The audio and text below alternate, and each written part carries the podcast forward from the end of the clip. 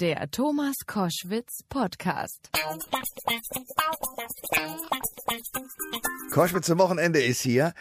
Tja, die Jüngeren werden jetzt gar nicht verstehen, wovon ich rede, die etwas Älteren wahrscheinlich schon. So mit 50 äh, hat man ja in der Regel eine Menge Erfahrungen gesammelt, gute, sowohl gute als auch schlechte. Mit 50 hat man auch so eine gewisse Reife und Gelassenheit, jedenfalls die meisten. Und damit lässt sich natürlich mit dieser Gelassenheit der Alltag ein bisschen leichter bewältigen. Mit 50 ziehen auch viele Bilanz. Also was kann ich beruflich noch erreichen? Bin ich in meiner Beziehung noch glücklich? Äh, War es das jetzt schon für mich? Diese Fragen stellt sich auch die Romanfigur Judith in Es wird Zeit. Das ist ein Roman von Ildiko von Kürti. Und mit der bin ich jetzt telefonisch verbunden. Schönen guten Morgen. Guten Morgen, grüße Sie. Worum geht es genau in Es wird Zeit? Genau geht es darum, um genau das, was Sie gerade beschrieben haben. Die Frau mit 50, die äh, Bilanz zieht, der auf einmal etliche Abschiede, ob sie will oder nicht, aufgedrängt werden. Ihre Mutter stirbt, sie kehrt zurück in ihre Heimat, äh, um die Mutter unter die Erde zu bringen. Ihre Kinder haben das Haus verlassen, ihre Ehe ist äh, relativ alt und schon ein bisschen an manchen Stellen abgenutzt. Sie begegnet auf dem Friedhof einer uralten Freundin wieder, die schwer erkrankt ist. Und so äh, kommen doch wie in vielen Leben, vielen mittelalten Leben, äh, auf einmal etliche Faktoren zusammen, die einen innehalten lassen und wo man sich fragt, okay, wo bin ich, wo stehe ich, wo will ich noch hin und äh, wenn ich Korrekturen vornehmen will, welche sollten das sein? Und dafür wird es nämlich Zeit. Warum haben Sie das Buch äh, geschrieben um eine Protagonistin um die 50? Ich bin selber ja die Protagonistin meines Lebens um die 50. Das heißt, das sind alles Dinge, die mir mehr oder weniger auch begegnen. Ich sitze an meinem Küchentisch mit meinen besten Freundinnen. Da ist keine dabei, die nicht nach einem Heimplatz sucht für ein äh, äh, alt werdendes Elternteil, die nicht gerade den Tod eines Elternteils beklagt oder die Demenz einer alt werdenden Mutter die äh, oder auch selbst mit doch deutlich bedrohlichen Diagnosen äh, nach Hause kommen. Also diese Schicksalseinschläge werden häufiger und kommen näher. Ganz konkret ist das in meinem Fall so, dass eine meiner engsten Freundinnen sehr, sehr böse an Krebs erkrankt ist und ähm, sie mir gewährt hat, ihre Krankheit praktisch zu benutzen für diesen Roman. Sie, sie hat mir erlaubt, sie sehr, sehr eng zu begleiten. Wir waren gemeinsam im Krankenhaus und bei ihrem Check und sie hat mir ganz intim erzählt, wie sich das alles für sie anfühlt. Äh, Und das bereichert natürlich dieses Buch enorm und tatsächlich auch unser Leben, muss ich sagen. Das klingt immer so makaber, aber tatsächlich ist durch diesen, diese Krebserkrankung unsere Freundschaft auf eine Weise äh, vertieft und noch kostbarer geworden, dass es auch ein Geschenk ist. Midlife, also alles, was nach 50 ist. Ist das Fluch oder Segen? Was sagen Sie dazu? Oh, es ist äh, ja eigentlich wie immer im Leben beides. Äh, Fluch ist ein großes Wort, aber natürlich ist es eine Phase, äh, in der sich die Abschiede häufen. Das äh, lohnt sich ja überhaupt nicht, das zu leugnen. Äh, die sind äh, körperlicher Natur, also etliche Vitalfunktionen sind weniger vital, als man sich das wünscht. Äh, gleichzeitig kommen, äh, rückt einem der Tod etwas näher. Eltern werden krank, sterben äh, im eigenen Freundeskreis. Die meisten werden es erleben, äh, kommen noch bedrohliche Diagnosen immer häufiger vor. Ähm, das ist die eine Seite. Die andere Seite ist, dass man mittelalt ist und äh, meistens doch die Zeit nutzt, um Bilanz zu ziehen, zu sagen, wo stehe ich, was habe ich erreicht, was will ich noch erreichen und worauf kommt es in meinem Leben jetzt eigentlich wirklich nicht mehr an. Und das ist natürlich auch ein Geschenk, das man annehmen sollte. In der Tat, aber Sie sagen auch schon, äh, dass man äh, sagt, okay, was will ich noch erreichen? Ist für Sie die zweite Lebenshälfte eine positive oder eine negative? Ich empfinde das als jemand, der ja gerade da eingetreten ist. Äh, ehrlicherweise ist es ja nicht die zweite Lebenshälfte, sondern das letzte Lebensdrittel, ähm, als erstaunlich positiv. Ich dachte mit 30, warum lebt man eigentlich mit 50 noch? Da ist man so gut wie tot, steuert zumindest direkt auf die Kiste zu. Es kann doch eigentlich keinen Grund mehr geben, glücklich zu sein. Und jetzt finde ich, ist es eine ganz schöne Überraschung, dass das äh, Älterwerden einhergeht mit naja, wie soll ich sagen, einer Form von Dankbarkeit und Zufriedenheit, fast schon eine Art Besinnung ähm, aufs Wesentliche, äh, die ich so gar nicht erwartet hätte. Also es gibt tatsächlich Studien, die belegen, dass ach, nach dieser rumpeligen Zeit zwischen 40 und 50, wo sich alles nochmal zurechtruckelt, danach eine ähm, ziemlich tiefgehende Zufriedenheit einsetzt. Und das bemerke ich jetzt und bin dafür natürlich äh, sehr, sehr dankbar. Ist das auch die Erkenntnis Ihrer Romanfigur in dem Buch Es wird Zeit? Ja, äh, sie braucht ein bisschen. Sie ist halt gerade in der Phase, wo die Abschiede zuschlagen. Ihre Kinder sind aus dem Haus, ihre Mutter ist gerade gestorben, ihre Ehe zeigt deutliche Ermüdungserscheinungen nach 20 Jahren. Sie kehrt nach Hause zurück und äh, trifft dort auf eine äh, uralte Freundin. Die Freundschaft ist vor über 20 Jahren zerbrochen aus einem dramatischen Grund. Und äh, sie fällt erstmal tatsächlich in ein tiefes, tiefes Loch, im wahrsten Sinne quasi des Wortes, als sie am Grabe ihrer Mutter steht und äh, muss sich da doch deutlichen Herausforderungen stellen, bis sie äh, über ein paar Umwege dann auch die Wonnen des Älterwerdens genießen kann. es heißt an einer Stelle in Ihrem Roman, letztlich sei alles eine Verkettung ungünstiger Zufälle, so sei das nun mal im Leben. Klingt ja dann doch ganz schön oder sagen wir mal auch ungut. Also wie können Sie uns positiv stimmen, um Mut zu machen? Also letztlich ist ja, man kann es auch so sehen, alles eine Verkettung günstiger Zustände. Das ist, äh, die, das, was Sie zitieren, ist aus einer Verzweiflung herausgesagt, die man ja immer mal wieder empfindet. Mhm. Ähm, ich möchte aber niemanden vor diesem Buch warnen. Es ist ein, wie ich finde, Buch, das man zumachen kann, mit guten Gefühlen sagen kann, ja, äh, das tröstet auch, denn letztlich geht nichts verloren. Ähm, es ist ein, ich habe den Eindruck, weil wir haben mal vor dem Interview miteinander gesprochen, ein für Sie sehr wichtiges Buch. Warum? Ach ja, es ist für mich wirklich ein wahnsinnig wichtiges Buch. Es liegt mir sehr, sehr am Herzen. Am meisten wahrscheinlich deswegen, weil das Wichtigste für mich an diesem Buch die Widmung ist. Es ist gewidmet meiner Freundin Jutta, deren Krankheit ich in dem Buch beschreibe. Die hat äh, Pankreaskrebs bekommen vor zwei Jahren. Das ist etwas, was eigentlich nicht zu überleben ist. Und wir haben uns ein Versprechen gegeben, als ich anfing zu schreiben und sie gerade ihre Diagnose hatte, wenn sie noch lebt, dann widme ich ihr das Buch. Und das war ehrlich gesagt, in dem Moment, als wir uns das Versprechen gaben, haben wir beide nicht dran geglaubt, dass sie ihre ihre Seite würde einhalten können. Die Statistik sprach einfach so dramatisch dagegen. Ja, was soll ich sagen? Vor zwei Tagen haben wir gefeiert. Ich habe ihr das Buch überreicht. Sie lebt, sie ist ein Wunder und äh, das Buch ist kein Grabstein geworden für sie, sondern eine Hommage an äh, ihr Leben und an das Leben generell. Das ist wunderschön. Herzlichen Glückwunsch dafür. Danke. Es gibt eine Passage in Ihrem Buch, die ich gelesen habe, wo Sie beschreiben, dass Sie dieser Freundin die Perücke zurechtrücken, bevor sie dann reingeht zum Arzt. Und da habe ich gedacht, wow, so ein, eine Beziehung zu beschreiben, weil natürlich die Krebsdiagnose und der Haarausfall da hineinspielen, das ist schon groß. Das ist äh, eine ganz interessante Stelle, die Sie ansprechen, weil das in meinem Leben äh, nicht diese Freundin war, sondern da kommt eins zum anderen. Die Erfahrung, im Wartezimmer zu sitzen auf meine Freundin, die äh, gerade irgendwie die Blutwerte abgenommen bekommt, plus die Erinnerung an meine eigene Mutter, die nämlich auch Krebs hatte. Meine Freundin hatte keine Chemo, bei der man die Haare verlor. Das war meine Mutter. Und die hatte tatsächlich, äh, äh, war in modischen Dingen sehr ungeschickt, ähnlich wie ich. Und ihre Perücke saß oft ein bisschen schief. Und da sah man diesen diesen rötlichen Schorf. Und da, und das ist 25 Jahre her, da ist meine Mutter gestorben, aber diese Erinnerung kam mir beim Schreiben zurück und hat mich so bewegt, weil es tatsächlich so dieser Anblick dieser kleinen, großen Verletzlichkeit war, an den ich mich erinnerte. Wow. Huh, äh, wer sollte das Buch Es wird Zeit unbedingt lesen?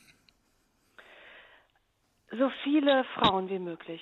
Das klingt so doof, aber dieses Buch liegt mir so am Herzen und ich glaube, dass da wirklich eine tragfähige Botschaft drin ist, die alle, die in, in einer ähnlichen Lebenslage sind, und das sind wir alle zwischen 40 und 70, ähm, äh, sozusagen das Buch kann einen, glaube ich, wirklich an die Hand nehmen und sagen, freu dich zu früh. Zu spät ist immer blöd. Oder? Und, und verlier nicht die Hoffnung. Es gibt keine falsche Hoffnung. Und das äh, liegt mir wahnsinnig am Herzen, weil es mir selber beim Schreiben, ehrlich gesagt, so wohlgetan hat. Sie sagen äh, vor allen Dingen viele Frauen, auch Männer? Natürlich, ich mag Männer nicht ausschließen, aber es ist schon ein tatsächlich dezidierter Frauenroman. Es ist auch ein Heimatroman, es ist ein Freundinnenroman. Und ich finde, dass Männer leider eigentlich, möchte ich sagen, äh, weniger offen, weniger ehrlich, weniger konfrontativ mit ihrem Älterwerden umgehen. Auch Thema des Buches. Insofern wäre es vielleicht nicht schlecht, wenn Männer es lesen würden und sich an der einen oder anderen Stelle fragen würden, sag mal, die Zeit des Loslassens, die sollte man vielleicht anders begehen als mit krampfhaften Festhalten. Wow. Wir sollten uns mal treffen in einem Studio und äh, genau diesen Dialog führen, weil äh, ich glaube, wir würden auf eine ganze Menge kommen, auch was Männer angeht. Das Buch äh, hat am Anfang äh, natürlich eine Widmung und davor einen äh, ja, Spruch von Friedrich Thorberg. Ja, ja. Äh, dies ist ein Buch der Wehmut. Wehmut kann lächeln, Trauer kann es nicht. Klug. Ildiko von Kürti, das Buch heißt Es wird Zeit. Danke für das Gespräch heute Morgen. Ich danke Ihnen sehr. Auf Wiederhören. So, das war möglicherweise sehr die weibliche Sicht und auch für Frauen geschrieben. Was die Männer angeht mit demselben Thema, darüber spreche ich jetzt mit Kai Wiesinger, der ist Schauspieler, Regisseur und auch Autor. Guten Tag, Kai. Guten Tag. Wir reden miteinander, weil es gibt ein Buch von dir. Das heißt, der Lack ist ab. Das ist so ein Thema, was ja viele Menschen, die jenseits der 50 jetzt unterwegs sind, betrifft. War's das schon? Kommt da noch was? Und man muss eben sagen, ja, der Lack ist leider ab. Und äh, Kai Wiesinger, du hast es geschrieben, das Buch erscheint heute. Es geht ja um alles, was ein Mann in der Mitte des Lebens so überrollt. Und man kennt ja auch die Klischees vom Mann in der Midlife Crisis, da hilft nur noch ein Porsche oder blutjunge Geliebte. Äh, kannst du diese Klischees bestätigen? Also, wahrscheinlich ist es so ein bisschen wie, dass die Deutschen gerne Sauerkraut mögen, kauft man sich auch mit 40 gerne ein Motorrad, weil man sich denkt, wenn, wenn nicht jetzt, wann dann? Und ja. ich glaube, das ist eben diese, diese Midlife Crisis, wie das immer genannt wird, wann die wirklich anfängt und wann sie aufhört, muss jeder für sich selber rausfinden. Dass da aber irgendwas passiert, ist ja jedem klar, der in dieses Alter reinkommt. Das kann man sich vorher nicht vorstellen und plötzlich stellt man fest, alles ist irgendwie anders. Und das hat natürlich mit dieser Begrenztheit zu tun, der mit der Endlichkeit des eigenen Lebens, dass einem plötzlich bewusst wird, ich muss manche Sachen jetzt echt mal schnell entscheiden oder machen oder lebe ich überhaupt das Leben, was ich leben wollte und möchte ich das so weitermachen? Und ähm, ich habe da mit sehr vielen Menschen gesprochen, sowohl mit Freunden als auch mit Ärzten, äh, sodass da, glaube ich, ein, ein Bild entstanden ist, was unserer Gesellschaft schon sehr nahe kommt und viele nützliche Tipps gibt. Äh, du bist mit Bettina Zimmermann verheiratet ähm, und ihr beide habt ja auch eine Serie gemeinsam, über die reden wir gleich nochmal. Äh, ab wann war denn für dich der Moment, wo du die Gedanken, die du jetzt gerade geäußert hast, nach dem Motto, man überlegt dann die zweite Hälfte des Lebens geht irgendwie los. W wann war für dich der Auslöser zu sagen, ich denke da jetzt plötzlich drüber nach? Also gut, ich habe immer drüber nachgedacht. Es gibt sicherlich Menschen, die die äh, sind da anders strukturiert. Ich hatte leider das Pech, dass ich von Anfang an irgendwie so mir Gedanken darüber gemacht habe, wie lange geht das eigentlich alles? Hm. Weil das ist ja auch sehr anstrengend. Auf viele kommt das eben erst zu in dem Moment, wo man da drin steckt und feststellt, ich kann nicht mehr ohne Brille mein Handy lesen. Ich vertippe mich permanent, weil ich die Buchstaben gar nicht mehr erkennen kann. Ich muss zur Darmspiegelung, weil ich von Freunden drumherum gehört habe, die waren auch da und haben auch unter Umständen da was gefunden. Ähm, es, die Prostata spielt plötzlich eine Rolle im Leben des Mannes, da hat man sich vorher keine Gedanken drüber gemacht und die Eltern werden weglegerig. Also es sind lauter Dinge, die kommen einfach automatisch und man, jeder stellt das natürlich in einem etwas anderen Alter fest. Ich glaube, das geht so mit 40 los. Statistisch ist es ja ungefähr die Mitte des, des Lebens, also Männer ein bisschen kürzer, Frauen ein bisschen länger, wenn alles gut läuft.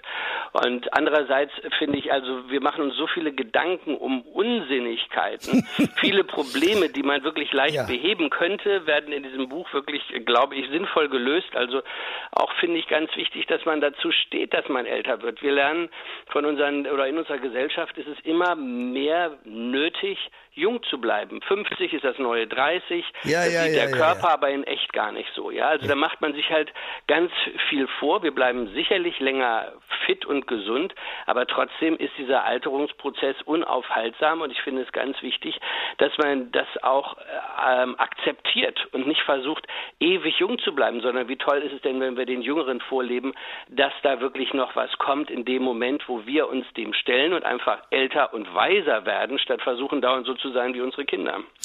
Das ist klug. Bevor ich dich frage, wie weit du da dich auch in diesem Buch selbst entblößt, will ich eins noch wissen. Wieso hast du dein ganzes Leben schon über diesen Vorgang des Lebens und des, der Endlichkeit des Lebens nachdenken können und müssen? Ich weiß es nicht. Ich glaube, es ist eine Veranlagung. Also okay. als Kind habe ich mir immer gedacht, es wäre doch toll, wenn wir irgendwie so ein banales Problem, so hart das klingt, aber dass man versucht, wenn man da darum sich nur überlegt, ich muss was zu essen organisieren, dann ist es vielleicht ganz, ganz simpel, diesen Drang zu befriedigen, ja, also in unserer modernen Welt, in der wir so privilegiert leben, wie wir das tun, nicht die hm. ganzen Milliarden Menschen, denen es wahnsinnig viel schlechter geht. Aber wenn man so veranlagt ist, dass man sich immer über den Sinn des Lebens Gedanken macht, ist es manchmal sehr, sehr anstrengend. Es ist einfach toll, dann, wenn man einfach sein Auto putzt oder sich aufs Wochenende freut oder irgendwas völlig Banales macht. Ja. So, aber jetzt die Frage, wie weit entblößt du dich denn in diesem Buch selber? Naja, das ist schon sehr ehrlich, das Buch. Also ich spreche nicht nur von mir, aber ich glaube schon, dass wir uns alle so verdammt ähnlich sind, dass die Erfahrungen, die ich gemacht habe und die ich bei Freunden erlebt habe, ähm, sehr leicht übertragbar sind. Das ist ja auch wie die Serie Der Lack ist ab, die, die wir jetzt in der fünften Staffel auf Amazon Prime gemacht haben. Da kriege ich so viele Post und werde so oft angesprochen von Menschen, die sagen, woher wissen Sie, wie es bei uns zu Hause aussieht? Und ich glaube, das ist einfach, weil wenn man sich sehr, sehr durchschnittlich ähm, wahrnimmt und einfach ehrlich zu sich ist und nicht denkt, man ist da irgendwie outstanding oder was Besonderes, dann kommt man der Wahrheit von sehr vielen Menschen schon sehr nahe. Äh, als ihr mit dieser Serie angefangen habt, äh, wart ihr beide bei mir im Studio, Bettina und du. Ja. Äh, und ihr wart, glaube ich, auch diejenigen, das kann man so sagen, die in Deutschland als allererste so äh, bei einem Streamingdienst angefangen haben, äh, Filme zu machen. Ne? Ne, es gab sicherlich vorher auch schon andere Versuche. Ich glaube, wir haben das auf ein, auf ein anderes Level gehoben, dadurch, dass das äh, salonfähig wurde. Es war ja vor zu Anfang gar nicht Amazon Prime plötzlich, die, die zu uns kamen und gesagt haben, wir würden gerne ein Original daraus machen, sondern wir dachten, wir machen das im Netz und im Netz gab es halt in erster Linie was für Jüngere oder es war halt auf einem Niveau gemacht, ähm, das wir einfach übertreffen wollten, weil viele Schauspieler sich zum Beispiel gar nicht trauten, in Serien, die durch Marken finanziert werden und so weiter aufzutreten, sondern es hatte so was Anrüchiges. Und das mhm. Schöne ist ja wirklich, dass inzwischen äh, die Serie im Grunde genommen das Kino schon längst längst überholt hat im Stellenwert, sowohl für die Macher als auch für die Zuschauer. Und dass die Streaming-Dienste da einfach was ganz, ganz Tolles anbieten, dadurch, dass sie einem eine wahnsinnige künstlerische Freiheit bieten. Das ist äh, deine Erfahrung, die du sozusagen als Pionier mit deiner Frau zusammen gemeinsam als Schneise geschlagen hast. Das heißt mit anderen Worten, da sind weitere Projekte zu erwarten? Ja, also wir entwickeln gerade ein, ein sehr großes, tolles Projekt mit einer riesigen Marke und einer riesigen Produktionsfirma. Das macht sehr, sehr viel Spaß, weil es plötzlich wirklich nochmal einen Schritt weiter geht.